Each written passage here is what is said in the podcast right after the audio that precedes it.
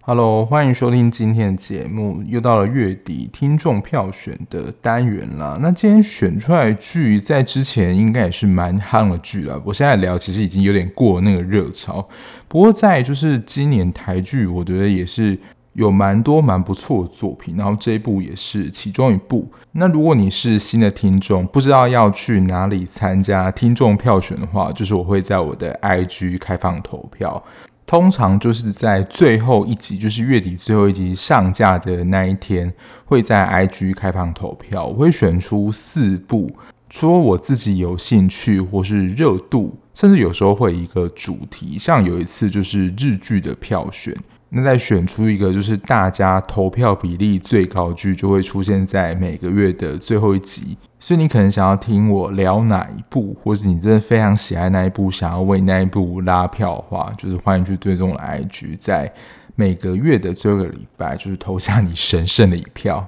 好，那今天要聊的呢，就是之前蛮夯的台剧《八尺门的辩护人》，然后它的原著其实是小说，然后这部也是小说改编成的影集，而且也是在非常知名的大平台 Netflix 上映。但其实看完之后，就在各大的讨论社团啊，整体的口碑都还蛮好的。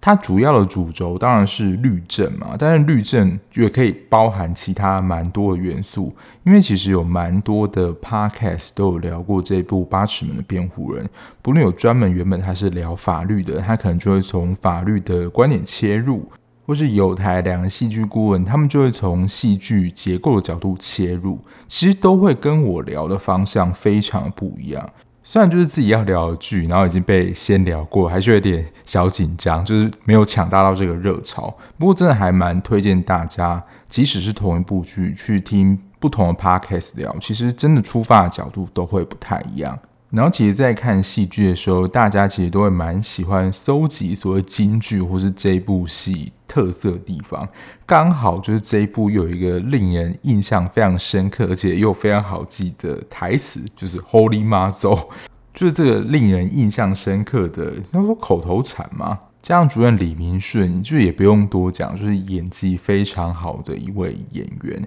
那总共只有八集而已，一集大概是五十分钟左右，也蛮算一个小品，蛮简单就可以追完的。那八尺门的辩护人呢，它是小说改编的作品，不过这个事件它其实在真实事件有一个原型，就是汤英生的事件。我会简单的说一下，其实就跟。他改编成这个戏剧的样子，其实真的还蛮像的。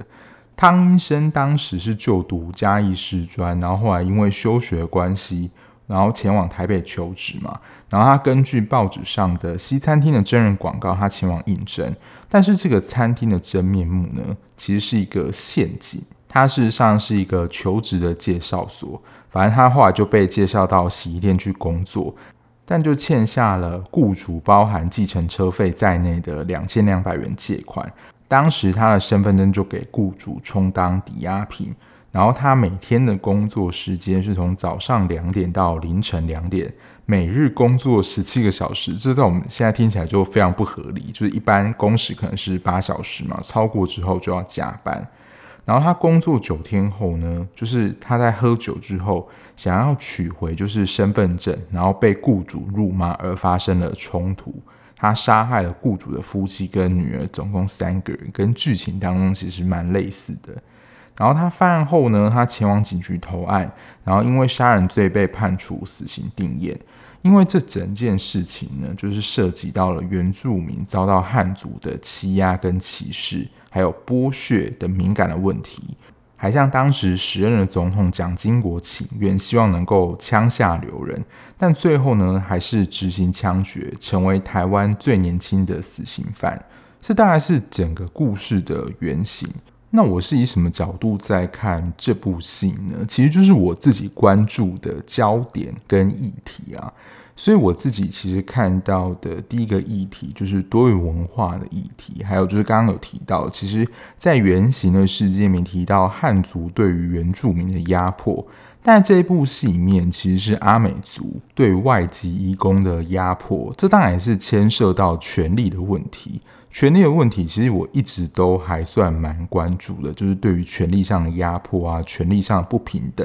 其实在这部戏也可以看到影子，尤其是在死刑那一块，其实也看得到。因为我大概是在做节目之前就已经先把这部戏看过一遍，然后我在做今天节目之前呢，又很快速的重新看了一遍，然后我发现呢，其实在这部戏的第一幕，就是童宝駒他们父子，然后法官在问他们说，就是那个应该是他们抚养的相关问题，就是你要不要抚养你的父亲等等，他们不是用族语在吵架吗？然后那个法官就说。请你们用国语讲话。当然，因为法官听不懂嘛。当然，以我们观众的角度，如果都是你要说平埔人都是讲国语的话，那就很正常啊，就会觉得说你讲那些族语，我们怎么听得懂？你要让我听得懂啊。但其实这会反映一个问题，就是说，难道国语就是比较高尚的语言吗？就你一定要来配合我吗？他们如果身为阿美族人，没有被汉化的话，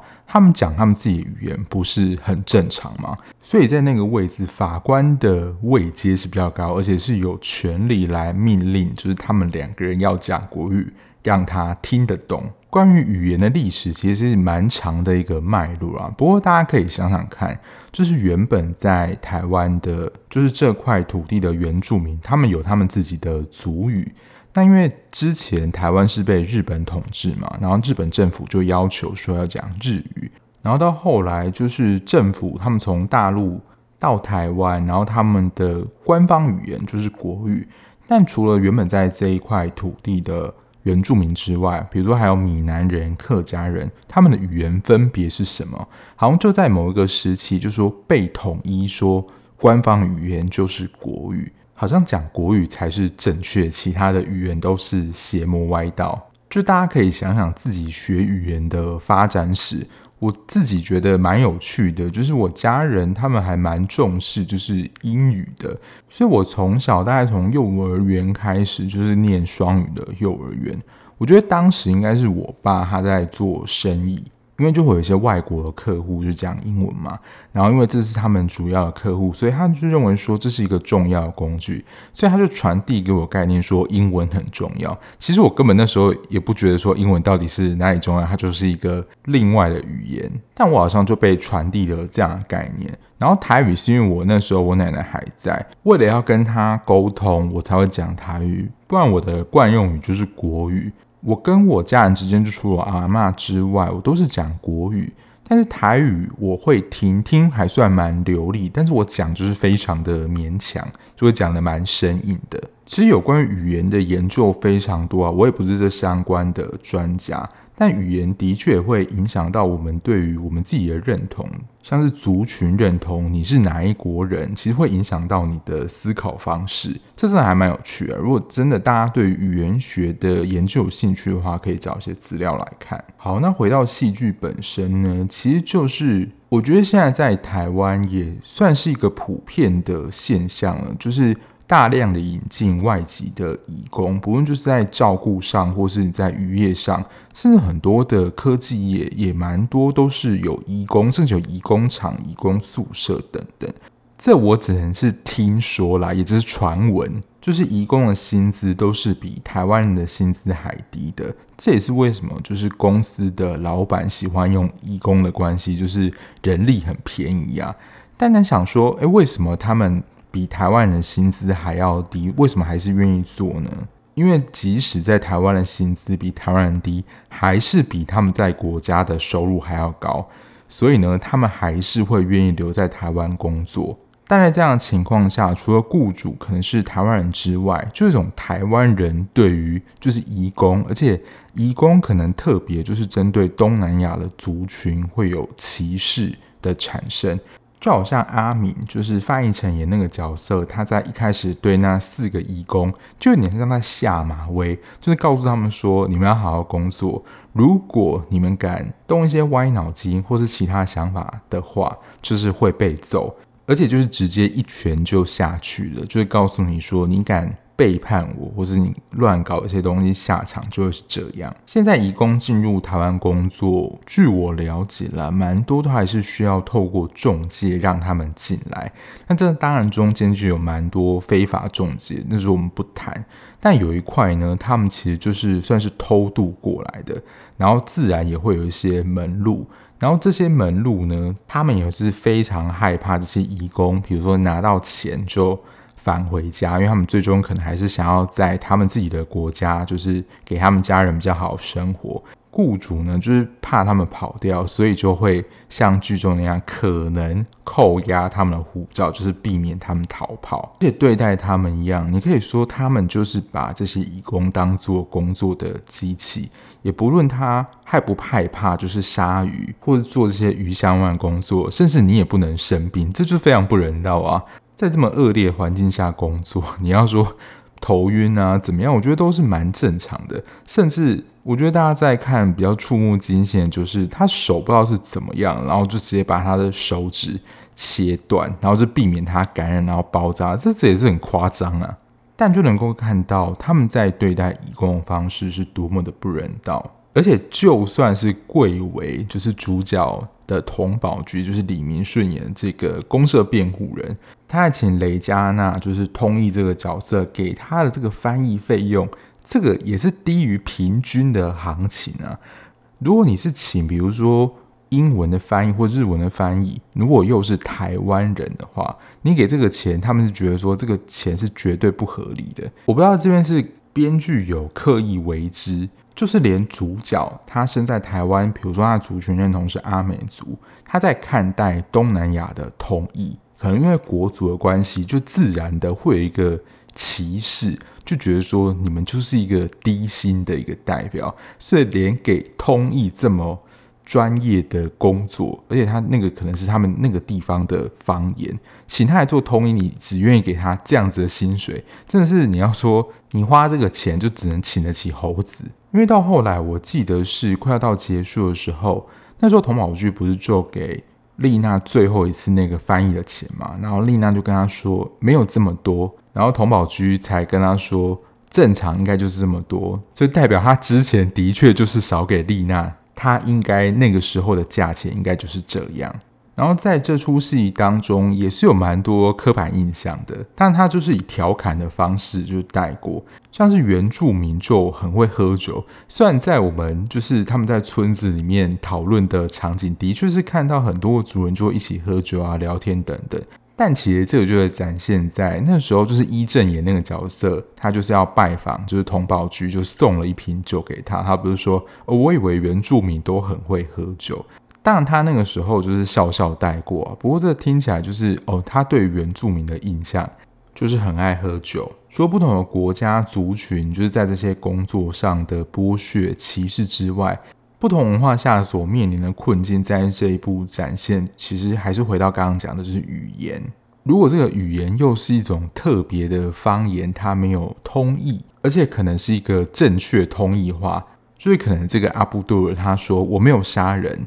但是如果那个通译是邪恶之人，或者是说像奸商啊，或是哪个组织派啊，虽然这样真的会变得有点狗血啊，但是你无法确保说就是他翻译的到底正不正确，因为这也会有文化跟语言使用的问题。而且在这样的场合下，没有人能够为他辩驳，即使他为自己辩驳啦，也没有人能够听得懂。还有他自己原本的一些想法，然后可能也会被误会。像就是那个小女孩，就是她不是把她溺死吗？因为在她的经验当中，那些就是原本在船上的船员对付她的方法。但以她的经验来说，就是当时在翻译，她说这不会死，所以她只是想要让这个小女孩安静而已。因为在中途其实就有讨论到意图嘛，到底是杀人罪还是过失杀人，其实这都会有差。我们现在能够讲话，就是我们能够真正表达我们意思。别人也能够清楚的理解，可是，在阿布杜尔就是语言不通的情况下，不是那么有耐心的法官。诶，其实这个也是蛮重要的，就是你到底碰到什么样的法官？他是采用怎么样的评判基准？像他在这部里面，我只听得懂传闻证据啊，不过他不是还有提到一个什么无灿基准？这应该就是真的法律相关背景的人才比较知道，他到底是一个怎么样的判定标准。但如果就是那个法官没有想要理解，或者他赶快想要把这个案件审掉的话，就不会让。公辩那边，比如说再派同意或再重新申请精神鉴定等等，他就赶快想要把这整个程序走完。所以在语言不通的情况下，阿布杜尔根本没有办法为自己辩驳。即使到后来我们理解他杀了人是事实，但他为什么杀他，还有中间过程是什么，其实这都会影响到最后判决。但我想到很讽刺的一点就是，即使前面啦有一些转机。但到后来，就是丽娜有听到当时的录音对话，她其实未满十八岁，是不能够判死刑的。可是最后，就是在她录影的那一段，那个应该是法官也没有想要听她讲这个话。加上最后原本就是一直想要支持的废死的那个部长，最后为什么签了这个死刑？其实我在看完之后想了蛮久的，待会会跟大家分享，就是我自己的想法，但也是他。最后欠这个执行死刑的这个书面才执行死刑嘛，所以他真的有太多的因素，他不是单点线性的，因为这个事情，然后这个事情，然后最后变成这样，它真的有太多因素才导致最后形成这样的结果。第二个我想要谈的是角色的塑造，就是公设辩护人，就是李明顺演这个角色跟连晋平，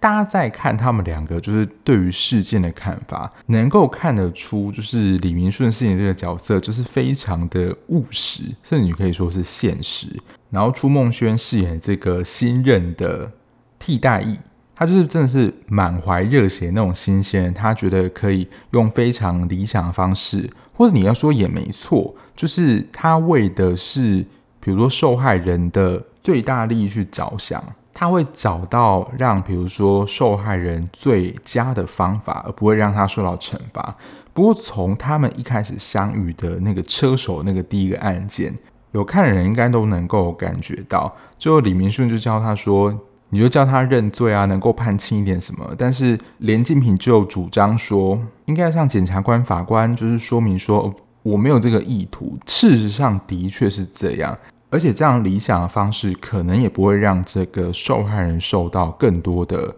惩罚，或是去承接一些就是他根本没有做的事情。可是这一面就真的是还蛮写实的，就是你在现实生活中的判决跟你。理想上觉得可以怎么做，其实是有一段落差。我觉得在佟宝驹跟连晋平这两个角色，他们的思考、判断跟处理的方式，就能够看得出，就是一个就是你要说他在实物现场看到太多，比如说法官会做怎么样判决，或者怎么样可能才是可行的。连晋平就会尽可能去思考更多的可能性，然后想要帮助被害人能够。用对他最有利的方式来证明他的清白。剧情当中提到蛮多次的精神鉴定，其实我也不是非常熟悉，但是我只知道说精神鉴定大部分应该是精神科医师在进行评估的。不过这个部分其实就像他剧情里面提到的，就是这个精神鉴定它到底算不算一个科学的工具？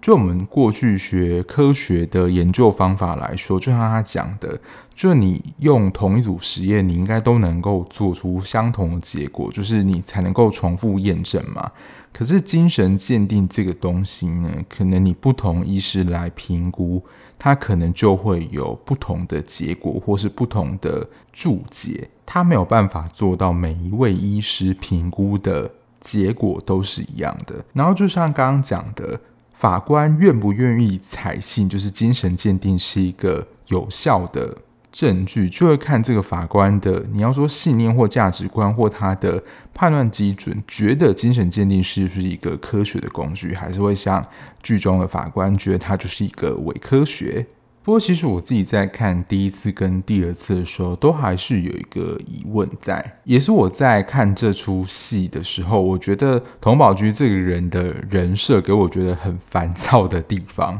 就他跟连晋平，你要说观点或执行上的考量，其实是不太一样的。就精神鉴定这件事情来说，他没有想要重新做精神鉴定，就通宝局。但是呢，连晋平这边其实就是主张就是要重新做精神鉴定。我记得好像是在二审还是三审之前，就是主张说要进行重新鉴定。原本呢，其实童保局长很生气，就是叫连晋平不要再管这件事。后来呢，他就是又主张，就是在法庭上说，就是要主张重新精神鉴定。我想说，你这到底是怎么回事？你一方面叫人家不要管，然后又拿他的想法，就是说要重新做精神鉴定。就会给我这个角色非常的反复，然后到最后不是你要说后面其实是跟检场饰演那个洪振雄那个角色，就是背后有一些渔业相关的纠葛等等，他不是就还很生气对晋平讲说，你不要再插手管这件事情，从现在这件事情，他也有跟丽娜讲过说，你们不要再插手这件案子了，接下来就我来接手就好。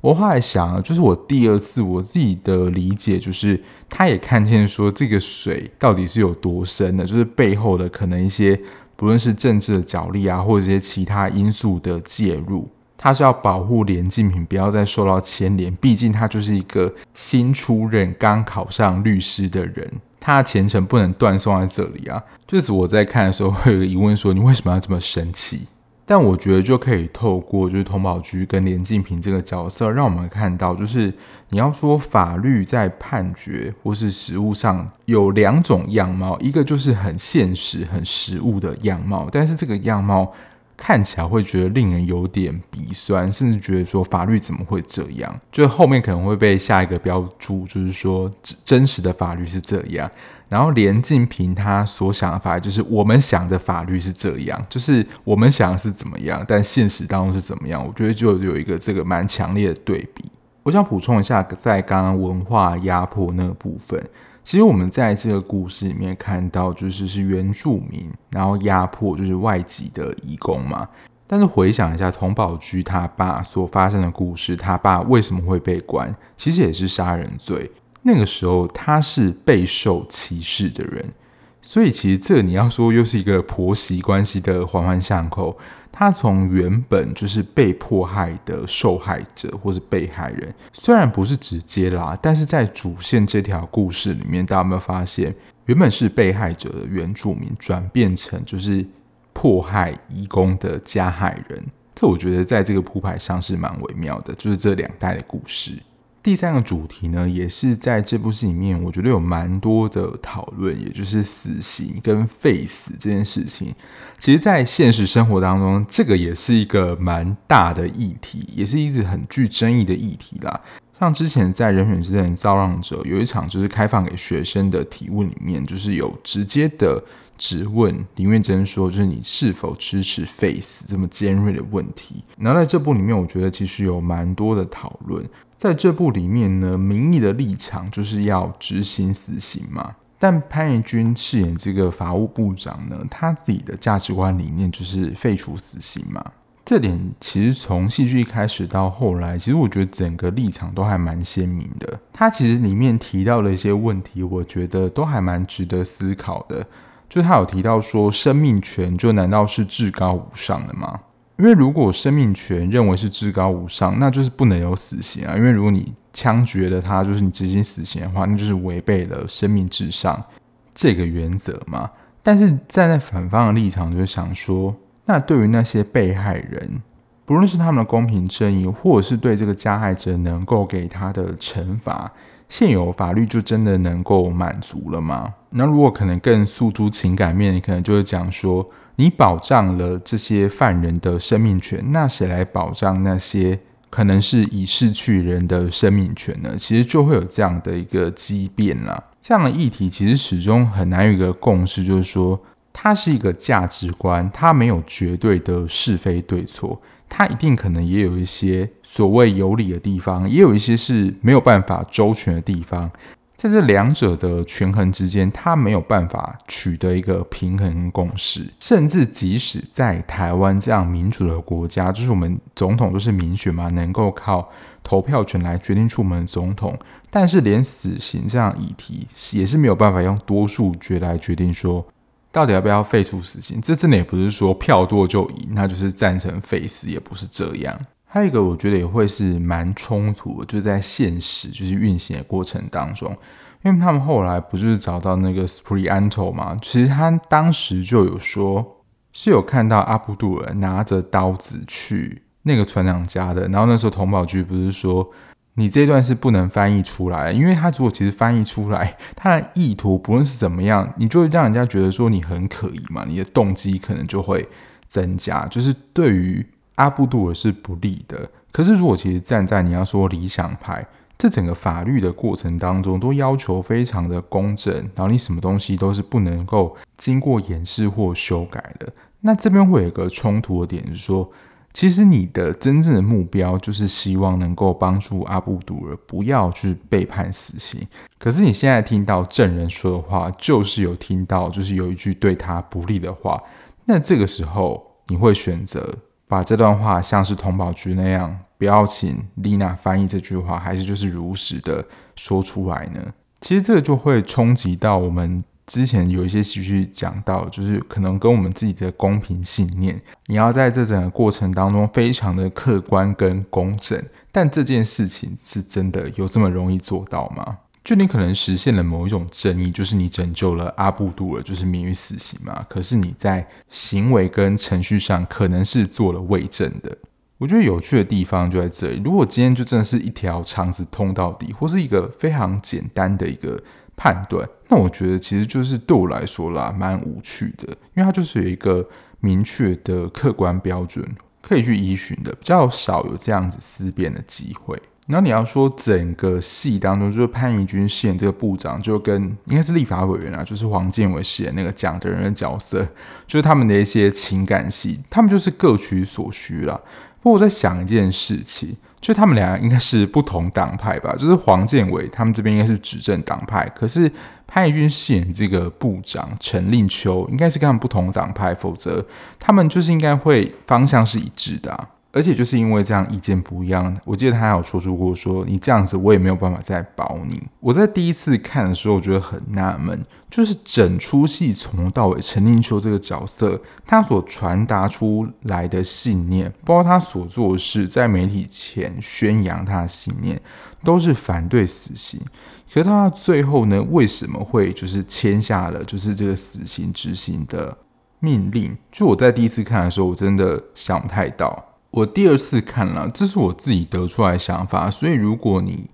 得出来的想法跟我不一样，那也是很正常，因为每个人在看的时候，对于这部戏的解读一定都不太一样。我觉得也蛮希望，就是大家如果不一样解读，欢迎跟我分享。其实最后执行这个死刑啦，我觉得就是成为了所谓的政治筹码，他为了要顺应民意，即使他的信念跟民意不一样。但是顺应民意能够怎么样呢？他能够保住他的位置，他能够留住他这个法务部长所能够行使的权利。所以在我看来，最后还是绕回了权力这个议题。你有权力，你才有办法真正去做事。其实也是会让我联想到，就是当时那个人选之人造浪者林月珍讲过的：就当你没有选项，你没有这个权利，你什么都做不了。所以，当就是他留住了这个权力的位置，他才有办法继续去。你要说执行他信念的事情，就是在他的任内可能可以做到废除死刑这件事情。